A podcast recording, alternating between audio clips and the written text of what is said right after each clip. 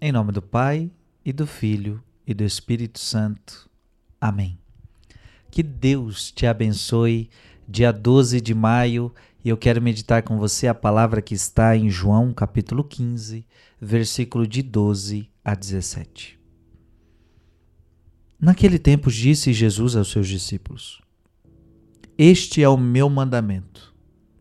Amai-vos uns aos outros, assim como eu vos amei.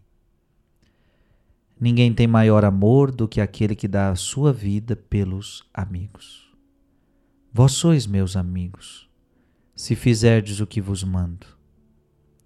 Já não vos chamo servos, pois o servo não sabe o que faz o seu senhor. Eu chamo-vos amigos, porque vos dei a conhecer tudo que ouvi de meu Pai. Não fostes vós que me escolhestes, mas fui eu que vos escolhi e vos designei para irdes e para que produzais fruto e o vosso fruto permaneça. O que então perdides ao Pai em meu nome, ele vô-lo concederá. Isto é o que vos ordeno, amai-vos uns aos outros. Palavra da salvação. Gente, que evangelho mais lindo. Este é o meu mandamento qual é o mandamento de Deus? Amai-vos uns aos outros, como eu vos amei. O mandamento de Deus é o amor. É o amor. Veja, com Deus funciona assim, minha gente. Tudo é um relacionamento de amor.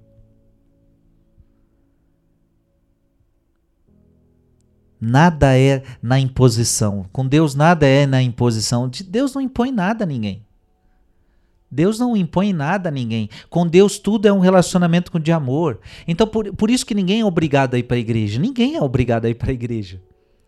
Você não é obrigado a rezar. Você não é obrigado a ir para a igreja. Você não é obrigado a ler a palavra. Não, você não é obrigado.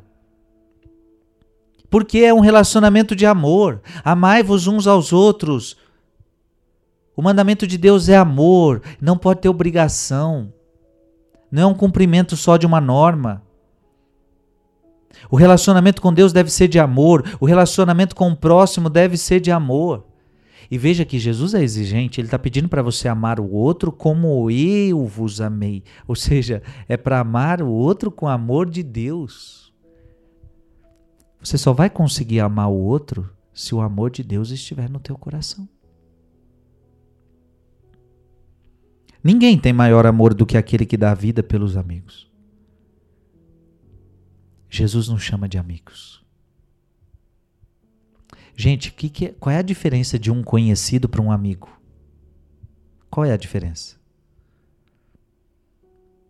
Com um conhecido, você o conhece. Mas você não fala com ele todo dia. Ou melhor, você não fala com ele com frequência. Você não fala com ele falando as intimidades do seu coração. Não, ele é um conhecido, você o conhece. Mas ele não é teu amigo, então você não tem comunhão de vida com ele. Agora, o que é um amigo? Um amigo é aquele que a gente conversa com frequência, um amigo é aquele que conhece a nossa alma, a gente conhece a alma dele. Há um relacionamento mais profundo, há um relacionamento mais íntimo. Se Jesus está te chamando hoje de amigo, é porque ele quer um relacionamento com você um relacionamento de amigo. Olha que lindo isso. Eu já não vos chamo servos, pois o servo não sabe o que faz o seu senhor. O servo só cumpre lei, o servo só cumpre norma. Jesus não quer que você tenha um relacionamento com ele assim, de um servo para o seu patrão, um alguém que só cumpre as normas que ele dá. Não, Deus não quer isso com você. Deus quer com você eu chamo-vos amigos, porque vos dei a conhecer tudo o que ouvi de meu Pai. Jesus não quer um faz isso e pronto, acabou. Jesus quer um relacionamento de amor. Jesus quer amizade com você. Na prática, Jesus quer que você tire momentos do seu dia para conversar com Ele, para ficar com Ele Então, como é bonito quando você tira um pouquinho das horas do seu dia para rezar, para visitar o Santíssimo Sacramento, para ir na missa, para ler Sua palavra. É um amigo. E não é um amigo qualquer.